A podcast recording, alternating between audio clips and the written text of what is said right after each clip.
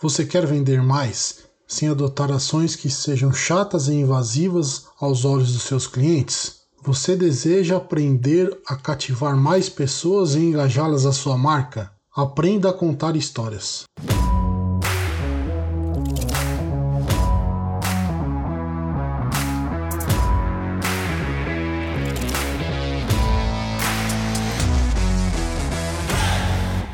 Fala galera, sejam bem-vindos ao podcast do Câmera. O meu nome é Alan Câmera e o tema do podcast de hoje é Storytelling a arte de contar histórias que vendem. Antes de mais nada, storytelling pode ser definido como uma arte de contar uma história que seja envolvente e realmente interessante para o leitor. Dessa maneira, é uma técnica que visa reunir elementos que tornem o texto relevante, mas que também tem uma narrativa capaz de divulgar uma ideia. Na maioria das vezes, o foco de contar essas histórias que vendem é gerar algum tipo de sentimento.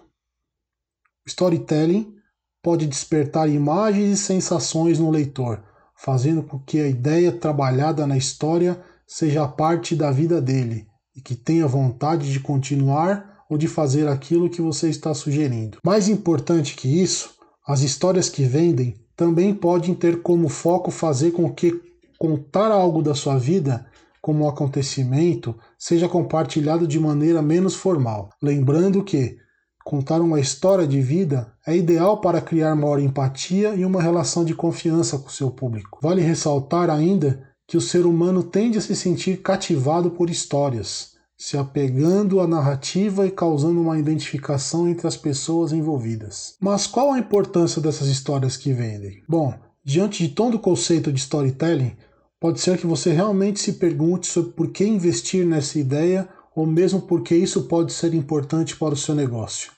Em termos simples, é preciso pensar que essas histórias são mais que uma narrativa, sendo uma ferramenta de negócio. Seguindo essa linha, a ferramenta é importante porque serve como meio de mostrar algo a mais para o público e causar impacto. Logo, mesmo que o público não se lembre de seu conteúdo, é provável que ele lembre da história que você contou.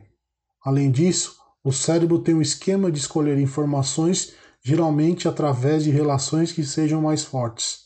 É mais simples lembrar uma informação que pode fazer parte da sua vida de alguma maneira ou uma memória do que algo totalmente fora da sua realidade. Quer um exemplo? As estatísticas mostram que é mais seguro andar de avião do que de carro. Entretanto, as histórias de acidente de avião são sempre drásticas, muito noticiadas até horripilantes, além de matarem um número maior de pessoas em um único acidente. Logo, você passa a ter mais medo de andar de avião do que de carro, já que o seu cérebro foca nas histórias dos acidentes que ocorreram no ar. Tudo isso também porque as histórias que vendem causam sensações e emoções. Como resultado, é mais fácil você vender, convencer, interagir e causar impacto no público. Bom, é chegada a hora de saber exatamente quais são os passos para produzir histórias que vendem e ter uma inteligente de sucesso. O primeiro passo é mais básico. Para construir uma storytelling é saber quais são os componentes que não podem faltar. Nesse cenário, você precisa ter ambiente, que é onde a história aconteceu, personagem sendo necessário ao menos um protagonista, um acidente, problema ou conflito que seja excitante, a resposta do personagem em relação ao conflito, a crise devido ao problema, chegou a um ponto mais alto, que é o clímax, resposta ao problema ou à solução. Vale ressaltar que essa resolução final deve ser algo positivo, preferencialmente. Ou seja, o ideal é que o ponto final sugira que o protagonista resolveu o problema, sabe a resposta e pode ajudar o leitor. Depois de conhecer os componentes básicos, você precisa ter em mente quem você quer atingir com as histórias que vendem. Afinal, conhecendo seu público, é que você pode definir qual será o problema da sua storytelling, bem como a resolução ou até mesmo quem será o protagonista. Geralmente, o personagem principal é parecido com o público ou a persona, para gerar empatia e confiança. Frequentemente, essas histórias são colocadas em áreas específicas do blog ou site, como em uma página de apresentação ou vendas. E também podem estar presentes nas redes sociais. Seguindo essa linha, é preciso adaptar a história para que ela seja contada de maneira a causar o mesmo impacto. Por exemplo, muitas vezes nas redes sociais pode ser mais interessante iniciar a sua storytelling com um vídeo, imagem ou mesmo com um texto menor direcionado ao público. Além disso, a linguagem utilizada também pode ser diferente, já que as redes sociais tendem a seguir uma forma de falar mais casual e informal. O terceiro passo é começar a sua produção. Pensando no tipo de conteúdo que você oferece ou vende, no seu público e nos componentes, comece a produzir.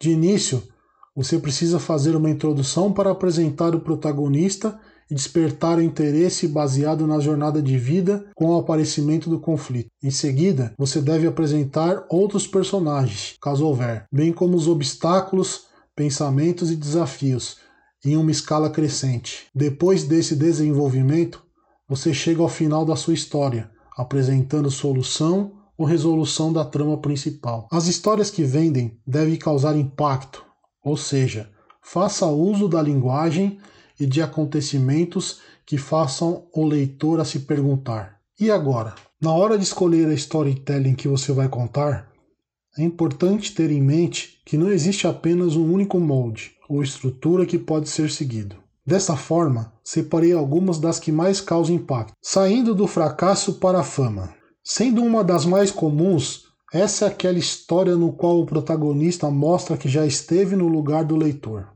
Ao mesmo tempo, são narrativas onde o personagem está em uma condição de fracasso, mas que consegue superar toda a problemática. Exemplo disso são as storytellings, onde o personagem diz estar cansado de testar dietas, seguir nutricionistas, fazer exercícios e mesmo assim não emagrece.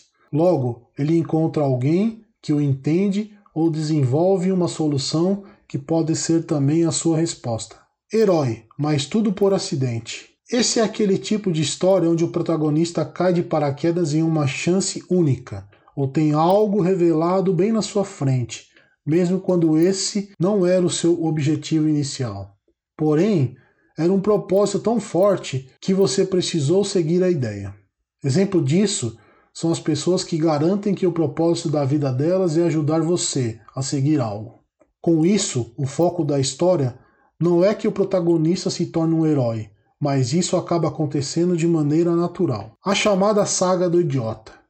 A saga do idiota são narrativas onde o personagem mostra que, mesmo os erros e desafios podem te impulsionar de alguma maneira. Neste cenário, todos podem alcançar o sucesso. Geralmente, essas histórias que vendem mostram todos os erros que foram cometidos ao longo do caminho e as oportunidades que passaram. Mais importante que isso, mostrar que nem sempre foram apenas os erros e mostrar incentivo à tentativa do leitor e do protagonista em fazer mais. Todos têm um inimigo em comum. Se existe uma ideia que causa aproximação nas pessoas, é a ideia de um inimigo em comum.